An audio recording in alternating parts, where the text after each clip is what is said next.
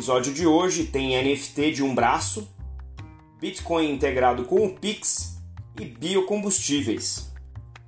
Eu sou Maurício Magaldi e esse é o Block Drops, o primeiro podcast em português sobre blockchain para negócios.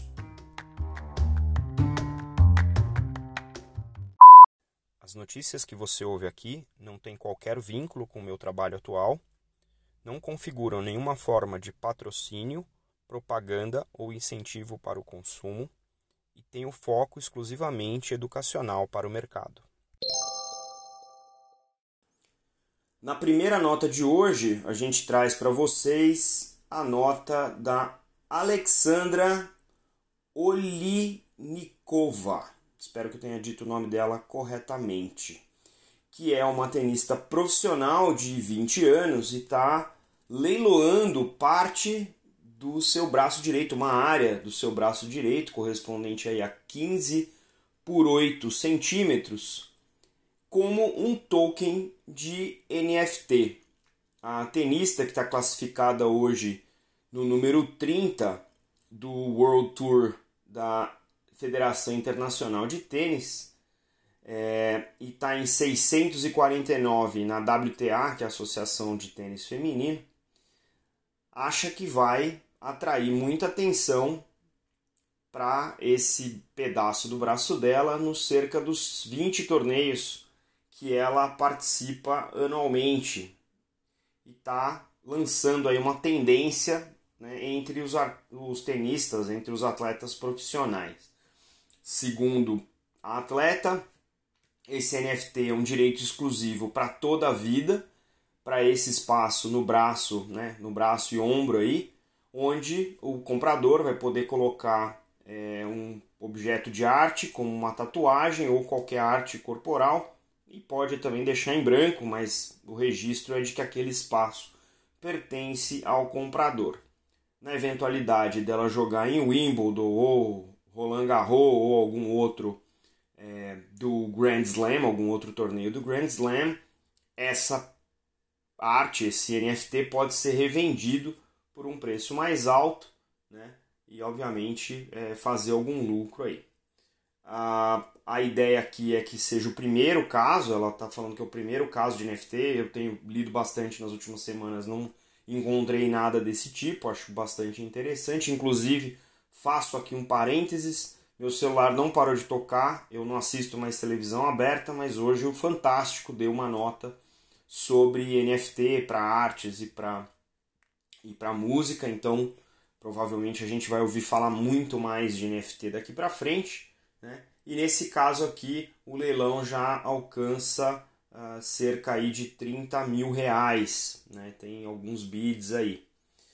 Para vocês, obviamente, que acompanham aqui o podcast, a gente vem falando de NFT já há algumas semanas. Fico feliz que o Fantástico acompanhe o podcast aí e, e tem ecoado as notas que a gente está trazendo, mas o fato é que esse formato de tokenização está se popularizando, é um novo modelo, como a gente discutiu aqui, de financiamento para alguns tipos de é, setor onde isso era muito distante ou era muito caro para você conseguir se financiar. Então, música, artes e agora aqui o esporte parece que estão adotando o NFT de certa maneira. Então, Vamos acompanhar mais, espero trazer para vocês mais novidades sobre o NFT, especialmente alguns dos projetos que estão começando a aparecer no Brasil de maneira mais consolidada.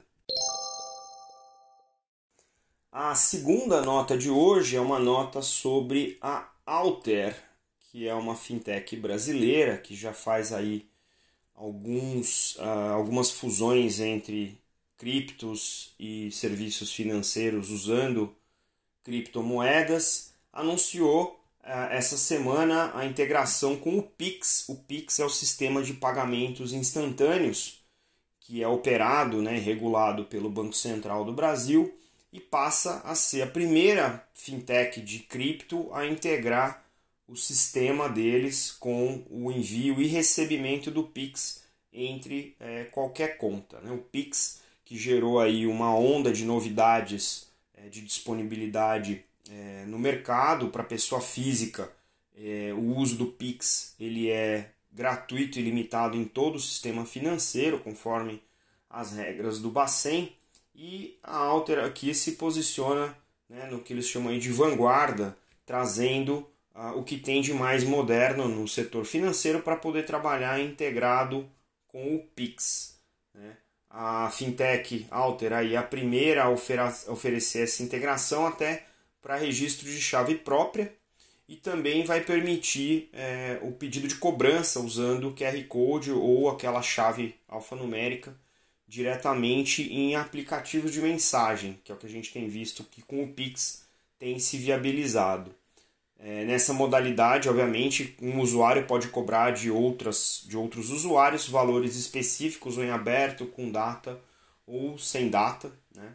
Então, muito interessante aí essa integração, né? que é fruto de uma parceria entre a Alter e a DOC, que é uma outra startup de tecnologia para o mercado financeiro. Então, essa integração aí vai uh, fazer com que a Alter, através da DOC, leve essa solução do Pix para quem opera com Bitcoin usando a fintech. É, de certa maneira, isso parece ser novo, mas é uma tendência que a gente vai ver muito é, a partir desse ano, não só em função do Pix, né, integrar com o mundo cripto, mas também em função do uh, calendário de Open Banking do Banco Central, que vai permitir aí o fluxo mais livre e de domínio dos usuários entre instituições financeiras. Né? Então, Open Banking é um tema interessante e para o pessoal que trabalha com cripto ou DeFi, né, que está trazendo Decentralized Finance, vai poder também facilitar muito a vida de quem já trabalha com produtos financeiros tradicionais agora numa infraestrutura cripto. Então a gente vai acompanhar e eu pretendo também ao longo do ano trazer, conforme as datas forem se confirmando, trazer especialistas de Open Banking aqui e entender com eles como é que blockchain pode fazer parte desse ecossistema.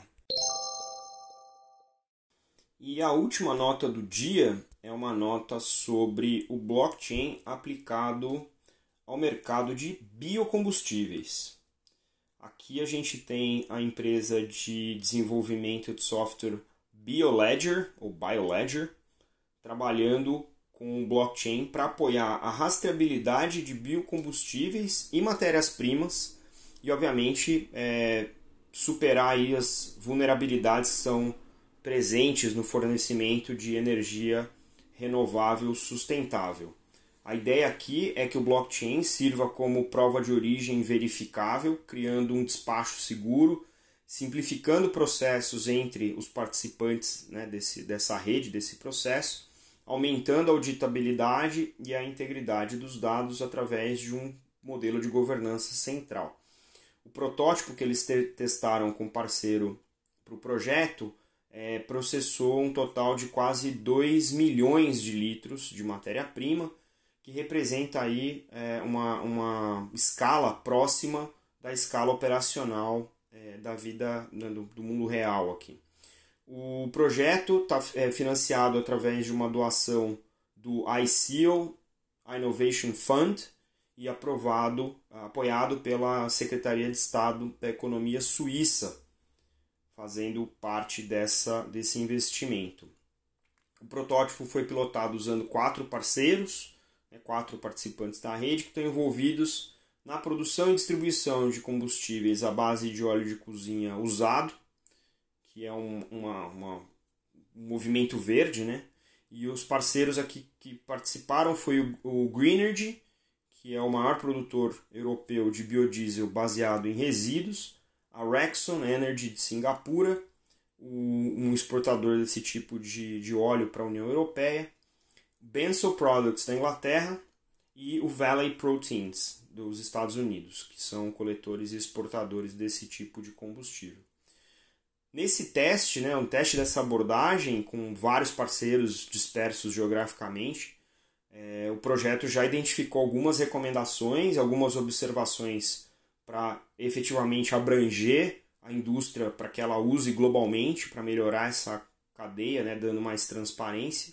E as partes interessadas que, que participaram desse primeiro piloto recomendaram né, como um, um meio de gestão dessa cadeia de maneira confiável e mais robusta, de acordo com as especificações da, da Comissão Europeia, que está olhando esse tipo de solução para o biodiesel. Então, fica aqui meus parabéns. A gente tem visto aí diferentes frentes de blockchain para o mercado que a gente chama de ESG, né? Environment, Social and Governance, que são disciplinas de sustentabilidade, né? de impacto. Aqui a gente já trouxe algumas empresas para falar desse assunto e falamos de algumas é, empresas também outros projetos e é interessante que esse projeto ele tem uma escala global, né? um, um piloto é, substancial, é, mas apesar de ser um piloto, já é um piloto com um footprint global aí de grandes participantes dessa indústria, então a chance do impacto ser grande também é alta. Então, a gente vai acompanhar porque esse é um setor, né, ESG é um segmento que está se, é, se consolidando e com o uso do blockchain tem sido possível dar fé né, em tudo que é feito de maneira a gerar esse impacto.